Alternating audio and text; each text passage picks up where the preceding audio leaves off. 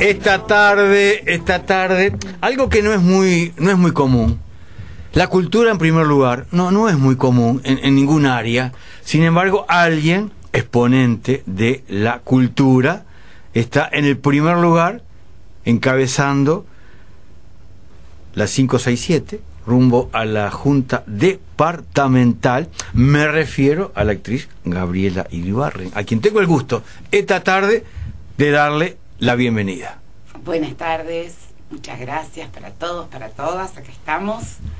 Y bueno, no sé. Antes que nada, esto de, yo cuando estaba repasando hoy le decía a Marcelo, pero es la mujer que encabeza, dejemos la cuestión de género, que también podría ser para destacar, pero que la cultura, en el momento que está tan ninguneada, tan desplazada, es todo un símbolo también que tú encabeces, me parece, una, una lista en la próxima elección. La verdad que sí, la verdad que, bueno, desde el PVP y la 567, eh, haber eh, tomado esa decisión de, sentir que, bueno, que podía representar al, a nuestro sector eh, justamente portando simbólicamente por mi por, por, porque es mi mundo, porque es mi el, la cultura es algo muy significativo en este momento, como tú decís, y también de, de lo que hace a la, a la elaboración política, ¿no?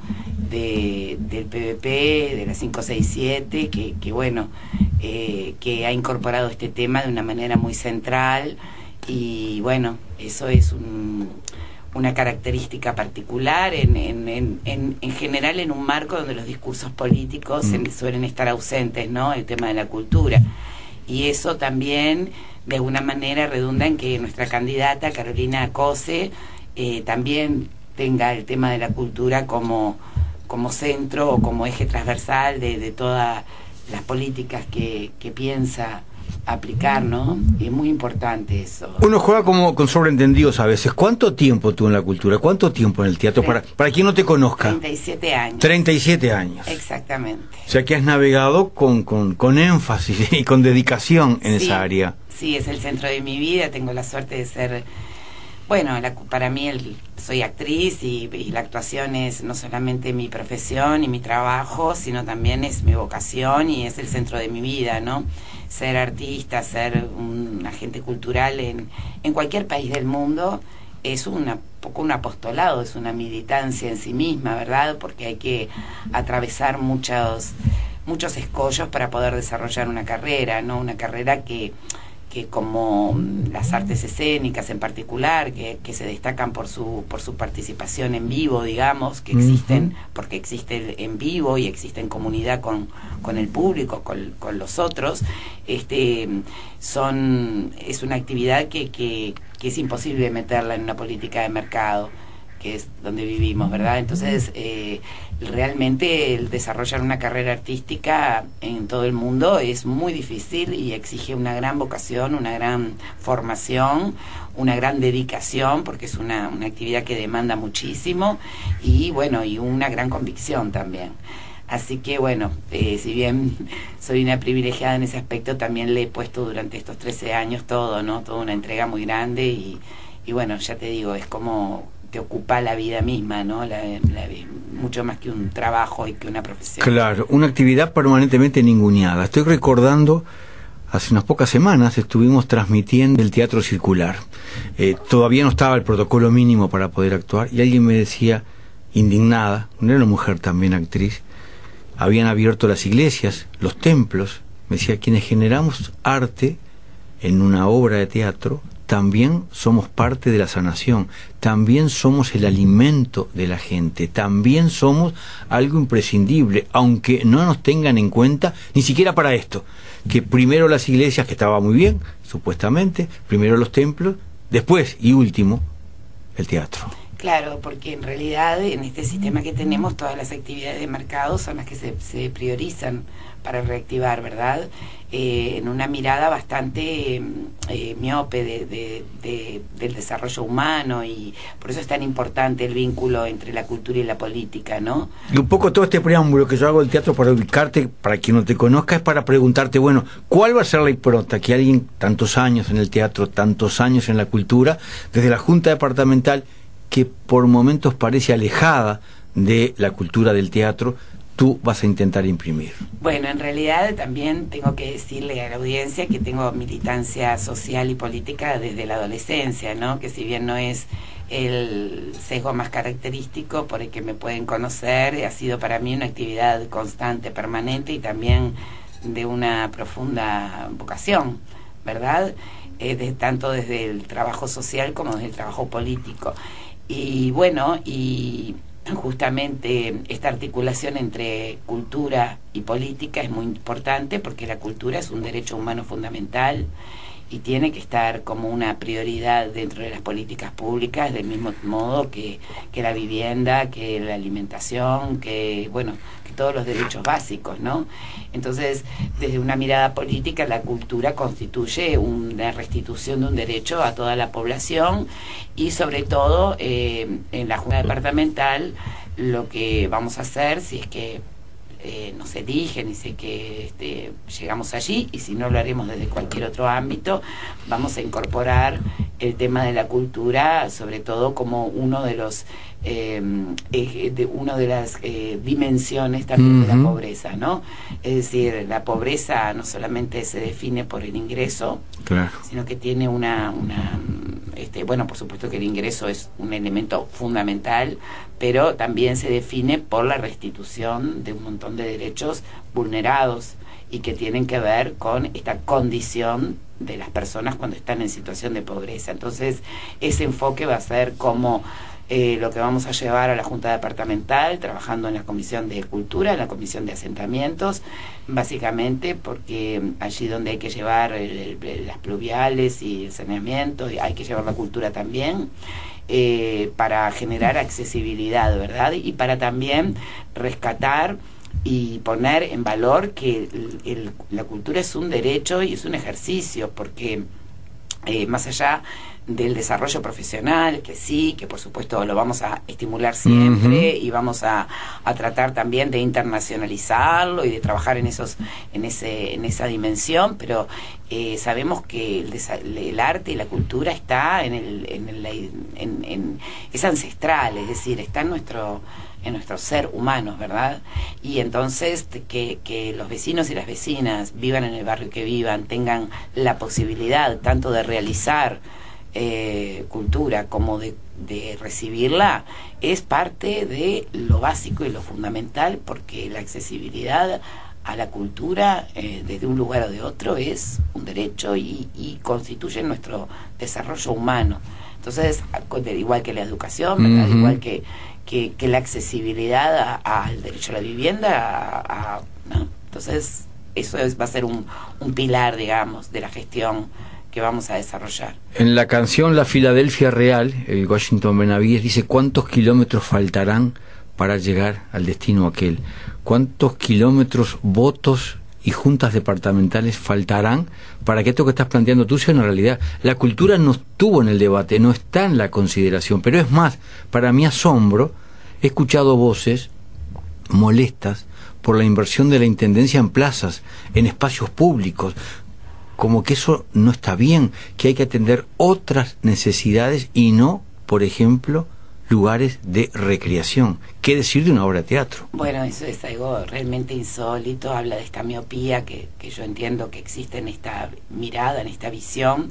Justamente, mira, ayer estuve en la inauguración, no es la primera campaña que hago, y he recorrido muchas veces Montevideo y ayer y, he podido ver la evolución en distintos momentos históricos y ayer fui a, la inauguración de la Plaza de Palos en el barrio Borro y bueno, aquello era una fiesta y es como constatar una vez más, vivirlo y constatar una vez más eh, que está junto a la escuela china y justo a un CAIF que también está en, en construcción y ver aquella plaza eh, hermosa, llena de niños, niñas, adultos mayores, familias, porque también tiene eh, mesas con bancos de cemento donde se reúnen allí, llena de gente, la alegría que había allí, la apropiación de los vecinos y las vecinas eh, de ese espacio y, la, y, la, la, cantidad de población del barrio que estaba ahí, lo que significa para la vida diaria de las personas poder a las 5 de la tarde, después que salen los niños de, de la escuela y las niñas, llevar, eh, ir en familia a un espacio público donde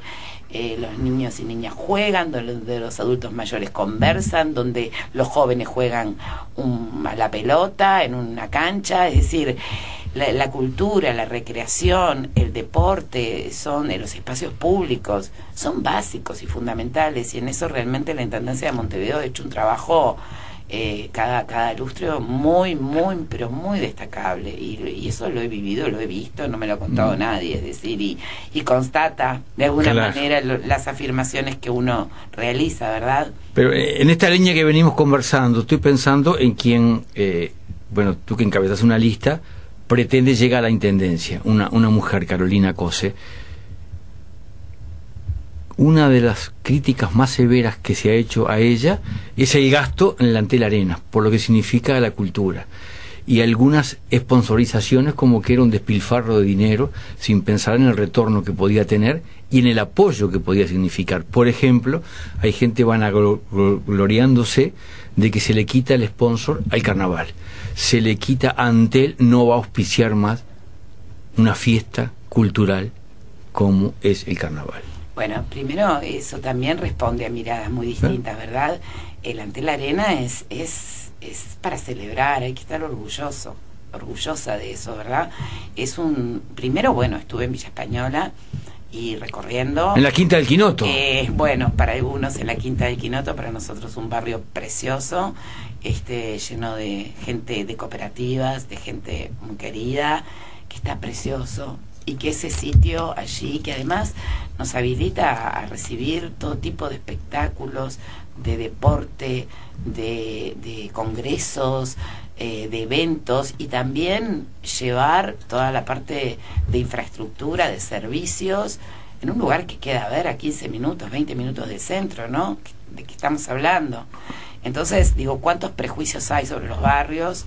Eh, que parten de alguna manera de la, o la falta de sensibilidad o la ignorancia, el desconocimiento de qué es lo que ocurre allí, cómo van evolucionando esos barrios con la participación, con, con gobiernos departamentales que han descentralizado el gobierno y que han y que eso ha habilitado a una gran participación de vecinos y vecinas que han tenido la posibilidad de optar por y de acordar lo bueno que eso sería y eso uno lo ve está ahí y está mm. ahí para siempre verdad y también el no considerar este tipo de emprendimientos como también podemos hablar de algo que tampoco salió en los medios como debería haber sido, el, espacio de Flor de Maroñas que se acaba de inaugurar, bueno, el Sacude de Casaballe, eh, la sala eh, de, de Lazaroff en Beloni que también se acaba de inaugurar, espacios que realmente son eh, em, han sido movidos por los vecinos y las vecinas organizadas en un que han convertido mm. lugares que ya eran como como de público digamos acceso pero que no tenían nada y cómo eso se ha logrado y lo que es bueno la terminal de Goes el Teatro Florencio Sánchez o sea todo lo que se ha hecho en estos 30 años de gobierno eh, frente amplista, ¿no?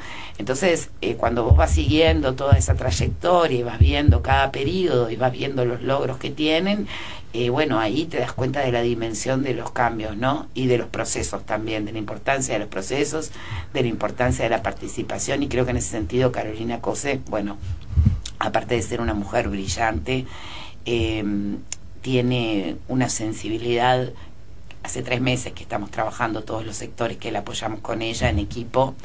Estamos de alguna manera todos y todas contenidas en el programa de trabajo que ya se ha planteado, que por supuesto a su vez está contenido en lo que es el programa general de Frente Amplio, y como ella ha tenido la capacidad de, y la humildad también de la escucha, ¿no? Y lo importante que es la escucha, el recibir, el aprender, el nutrirse de todos los aportes que tiene que ver con los sectores que la apoyamos y tiene que ver también, y hay que verla en el contacto persona a persona con la gente, ¿no? Lo que generan las personas por esa capacidad de escucha y por esa sensibilidad para mirar los problemas y por esa capacidad ejecutiva de encontrar soluciones concretas, realistas, sin falsas promesas y, y la franqueza que tiene cuando afronta y responde lo que se le pregunta, ¿no? Entonces, realmente estamos muy muy ilusionados, tenemos mucha esperanza en la candidatura de Carolina Cose, apostamos mucho a ella y vemos que, que bueno, que, que, se ha movido mucho en torno a ella a nivel popular, de las causas populares, y bueno, y cómo ella ha ido absorbiendo y ha ido aprendiendo de la realidad y cómo también todos y todas hemos ido aprendiendo con ella y, ella de nosotros y nosotros de ella. Ha sido realmente un proceso de trabajo mm, político y programático muy muy muy potente y muy muy fraterno y muy de una síntesis política muy interesante que es algo que creo que el Frente Amplio tiene que celebrar porque le ha dado un giro a, a la manera de encarar la política partidaria y la política electoral, ¿no? Yo traje a, cuenta en esta charla, y no por casualidad, lo de la Quinta del Quinoto, porque el domingo también hay dos concepciones que están en discusión, básicamente, dos sensibilidades, que tienen que ver con el Montevideo olvidado, que tiene que ver con la Quinta del Quinoto, porque justamente más allá del desprecio para con Villa Española, para con cualquier barrio, llamarlo Quinta del Quinoto, como que queda quién sabe dónde, paradojalmente, cuando se iba a trasladar el local de bomberos frente a la plaza, ahí yo me enteré que la Quinta del Quinoto queda en el centro del entramado de Montevideo. Pero para alguna gente es la Quinta del Quinoto porque si no es Carrasco y alguna zona de Carrasco, el resto pareciera que no existe. El, el domingo también esas sensibilidades que con con rudeza pero claramente expresó este cocinero mediático, es el resumen de un sentimiento que también está en disputa. Claro, porque en realidad eso responde a una visión muy segmentada de la vida, ¿verdad? Donde eh, se tiene poco contacto con la realidad con la realidad que es mucho más amplia que la realidad que cada uno y cada una de nosotras vive desde su contexto, ¿verdad? Sea cual sea. Entonces, eh, es allí que eh, se, se, plantean estos prejuicios, porque son prejuicios, ¿verdad? Como, muy, como bueno, y también, si vamos a por extensión, no, no digo que esté contenido en esa frase, pero sí, si uno extiende ese concepto, llegamos a la porafobia, ¿no? Cuando en realidad las personas que están en situación de pobreza tienen una riqueza humana, una, un saber implícito de su experiencia de vida, una capacidad de solidaridad, ¿no? Lo vemos en las ollas populares. Quienes llevan adelante las ollas populares son trabajadores y trabajadoras, gente de los barrios, de, de, sus propios barrios, que ven las necesidades de sus propios vecinos y se hacen cargo eh, con mucho esfuerzo de eso, ¿no?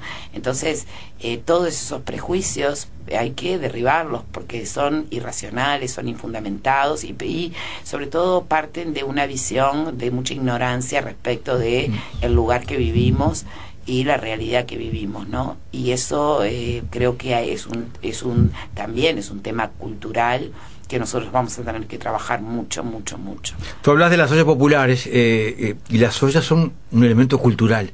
Es cultural gastronómicamente, pero es cultural socialmente.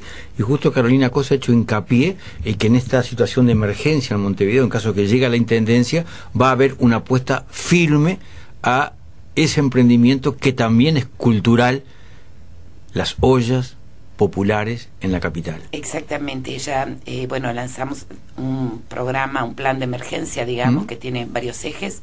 Uno es el tema de la violencia de género, donde, bueno, se van a eh, implementar dos como una mujer. Ustedes saben que hace muchos años, eh, desde el año 91, en ese sentido la, la, Intendencia fue, fue pionera, existen estas casas como una mujer. que ¿Por qué no hay en el CH? Bueno, ahora, ahora, pusieron, eh, se va a poner una CH. Pero ¿por qué recién se va a poner? No entiendo por qué y se... Bueno, hasta ahora no, no. Y bueno, porque la verdad que asumir eh, que el tema de la violencia de género es un tema transversal, que no tiene, no diferencia, muy democrático, ¿no? Lamentablemente, irónicamente, eh, que no diferencia, no hace ningún tipo de distinción, tal vez asumirlo, asumir esa necesidad o la demanda de ello eh, acostado, ¿no? También eso es un elemento cultural. Eh, como bien dice Carolina, al final del día todo es cultural, ¿verdad? Entonces, este, bueno, es, esa, poner estas dos nuevas casas como una mujer que se brindan y eh, asesoramiento jurídico, psicológico, bueno, de contención a mujeres que están viviendo siendo víctimas es muy importante. También se van a hacer eh, casa, estos servicios móviles eso también. Eh, luego se va a intervenir en el área de Dos unidades, si no me equivoco. Dos unidades Se han planteado como móviles para esta emergencia, que abarca todos los barrios. Todos los barrios. Y, y que, bueno, y se van a... Eh, las policlínicas también se van a incrementar el horario de atención, se va a suministrar, hacer un fondo de medicamentos si es que se necesita, porque parece ser que, bueno, que los procedimientos han cambiado y que están, eh, ha cambiado un poco la realidad en cuanto que algo que era ir y repetir un medicamento o ir a buscarlo se, se está entorpeciendo de alguna manera, hay medicamentos que no hay stock, en fin, si es que se llega a necesitar se va a atender eso, se va también a trabajar en pluviales y en, eh, obras eh, eh, urgentes como la construcción de baños en, en, en 35 barrios, se va a um, otro de los ejes, bueno, un fondo de materiales, en fin, es un, tema de trabajo que se van a crear 2.000 puestos de trabajo durante el año, donde también las personas pueden recibir una capacitación para que luego que terminen esa, ese periodo de, así, de, de, urgencia, digamos, puedan eh, salir con un aporte al mercado laboral. En fin, eh, esto un poco viene como paliativo de una realidad que se está viviendo y es muy dura para muchas personas y con un montón de, medidas que el gobierno central ha tomado en relación a, los recortes presupuestal, ¿no? Donde es de suponer que, bueno, eso tenga consecuencias eh, sobre toda la población, así que en lo que son las competencias de la Intendencia se va a implementar eso y además se va a trabajar todos los demás temas, limpieza, bueno, movilidad, este, bueno, todo, todo lo que es el, trabajo de las competencias de, que es muy amplio. que es muy amplio. Tú has recorrido mucho los barrios. Cuando te encontrás con las vecinas, con los vecinos, todo esto que puede ser algo teórico, pero para muchos vecinos es algo práctico, es algo que están esperando en la esquina o en la otra cuadra. Eh, ¿Cómo es ese diálogo? ¿Cómo es esa, esa aspiración, esa esperanza, ese trabajar en pos de estos logros? Eh, ¿Es próximo? ¿Es entusiasta? ¿Es más o menos? ¿Cómo, lo vivís? Ah, no, para mí es una experiencia, pero de una riqueza increíble, ¿no? De un aprendizaje, una riqueza, el intercambio y, y también el escuchar lo que uno aprende, el saber que hay en los vecinos y las vecinas en cualquier barrio de Montevideo, en cualquier barrio de Montevideo.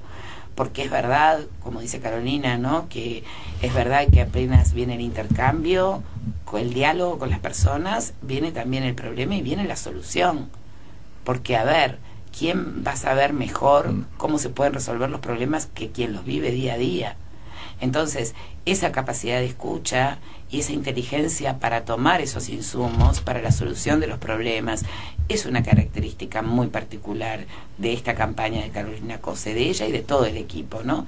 Y por otro lado también eh, eh, la, la esperanza que se genera y una esperanza fundada, ¿no? Y en ese sentido hay que tener una actitud muy responsable, porque a veces eh, vemos eh, determinados discursos o, que, que, son bien intencionados a lo mejor y que generan fantasías de cosas que puede ser una fantasía y eso hay que ser muy cuidadoso, muy cuidadosa, muy responsable para, para bueno, saber qué es lo que realmente se puede comprometer porque hay que cumplir con lo que uno compromete.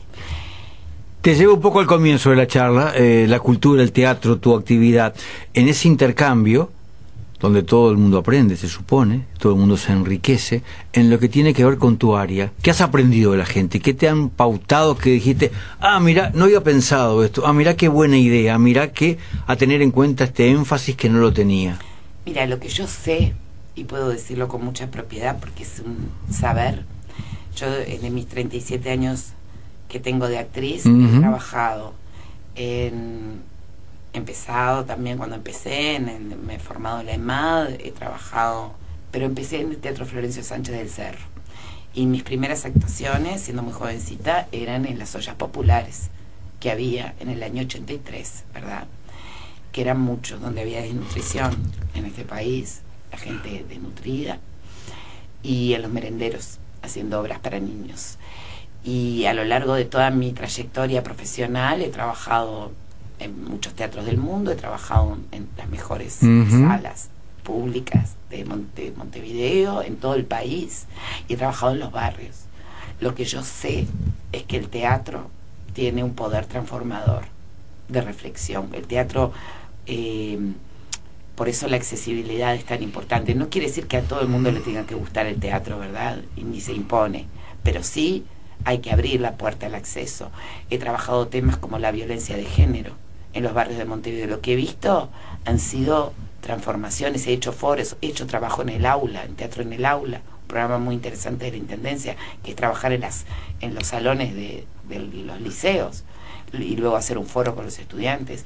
Es un agente de transformación el teatro, porque es un acto vivo y comunitario y a veces eh, genera un efecto en las personas eh, que de, por otras vías, a través de procesos o terapéuticos, que son muy, por supuesto, necesarios, importantísimos, pero a través de una experiencia teatral se genera un punto de quiebre en las personas en la toma de conciencia de algo que allí se tocó profundamente. Entonces, creo, creo, pero, pero, pero creo a ciegas en que es algo y que incluso, mirá, hay un programa que trabaja todo el área de recreación con, con presos y presas. Y bueno, y lo que y en el mundo también se ha desarrollado como parte de, de los programas de, de, recuperación de las personas que, que han cometido crímenes, el teatro como, como una herramienta, o y la danza y otros aspectos de las artes con resultados formidables. Es decir, que eso es algo que existe, que es real y que es verdad. Tú tocabas el Florencio Sánchez y me quedó una imagen, mira, estamos como cerrando la charla. Ese teatro estuvo abandonado, estuvo tugurizado durante mucho tiempo. Eh, la Intendencia del Frente Amplio lo reconstruyó y recuerdo una vez con mi querido amigo y en presente, el del Silva, que estuvo en la dirección del teatro, un año que él estaba orgullosísimo porque fue el primer año que superó en entradas a cualquier teatro en el centro de Montevideo, en el corazón del cerro, pasando el paralelo 38, una obra que estaba ruinosa, terminó siendo un lugar cultural y también fuente de trabajo. Exactamente, yo empecé en las ruinas. Ah, mira, ah, bueno. Ah, bueno. de la recuperación, ¿no? Y, si sabrás de la historia esta, entonces. Totalmente. Y lo luminosa que es. La, la, viví, le seguí todo el proceso. Y realmente, bueno, a ver, este, por eso el cerro, la teja, todos los barrios del oeste tienen como un, un este una riqueza cultural enorme y una adhesión a la cultura enorme. Entonces hay que derribar prejuicios, ¿no? Hay que derribar prejuicios y hay que tener una visión y una comprensión más amplia del mundo y del ser humano y de su potencial desarrollo, de nuestro potencial desarrollo, ¿no? Y, que, y también hay que eh, combatir las, faltas, las falsas dicotomías entre el arte elitista y el arte popular. Eso no existe el arte es el arte, el arte y la cultura, y, lo ampliamos a una concepción más antropológica que incluye todas las expresiones humanas, como, bueno, desde la gastronomía hasta el mate, hasta nada, hasta cómo nos relacionamos, eh, nuestros gustos, y, y, tratar de, de, tener una comprensión donde entendamos que eh, la cultura es de todos y de todas, y es para todos y para todas y que son falsas esas dicotomías, que la música clásica es para toda la ciudadanía, que la cumbia puede ser para toda la ciudadanía, que el carnaval es para toda la ciudadanía y que una obra de pronto más hermética es para toda la ciudadanía. Eso lo sé desde el escenario, lo viví, lo veo con el público, o sea, amo el público y me encanta trabajar para diversos públicos y por eso conozco mucho la realidad y conozco mucho a las personas, a la gente, desde un lugar diferente, un lugar donde es como esencial el encuentro. Entonces, bueno, yo creo que esta articulación entre la cultura y la política, el arte y la política, está en la base de ambas, tanto, ¿no? Es decir, se necesita mucha creatividad y eso es lo que va a aportar Carolina, estoy segura, a su gestión, porque es una mujer de, una, de gran desarrollo de imaginación a través de la ciencia, en el caso de ella, y eh, a su vez el arte tiene siempre una base política porque siempre que se levanta un telón, metafóricamente hablando, se levanta un discurso público y eso es político. En el cierre de la charla estamos a pocas horas que se instaure la veda. Estamos a pocas horas de que se vote el domingo. ¿Cómo cierra la campaña quien encabeza a la Junta por la 567 en Montevideo? ¿Cómo cierra y cómo invita a cerrar a quien esté escuchándonos esta tarde? Militando, militando hasta el último minuto de la última hora, de las 7 de la tarde del domingo. Eh, sabemos que es muy bueno es que, está muy probable en la victoria frente a Amplista, eso es muy importante, es muy importante. Y que esa victoria sea por el margen más amplio posible. Y en lo que hace a nuestra candidata, el apoyo constante, permanente, hasta las 7 de la tarde, que cierre la última mesa del domingo, porque es así que se construye con la militancia y eso es un orgullo para cualquier militante de izquierda.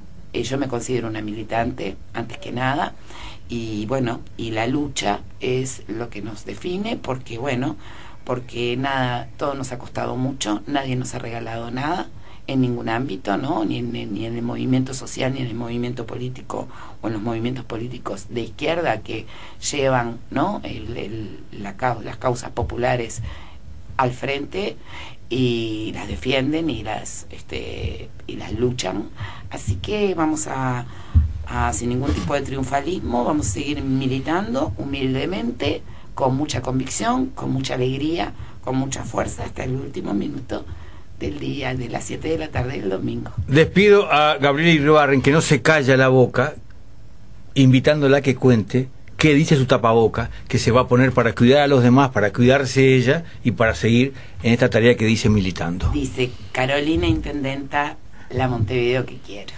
Que tenga buena tarde.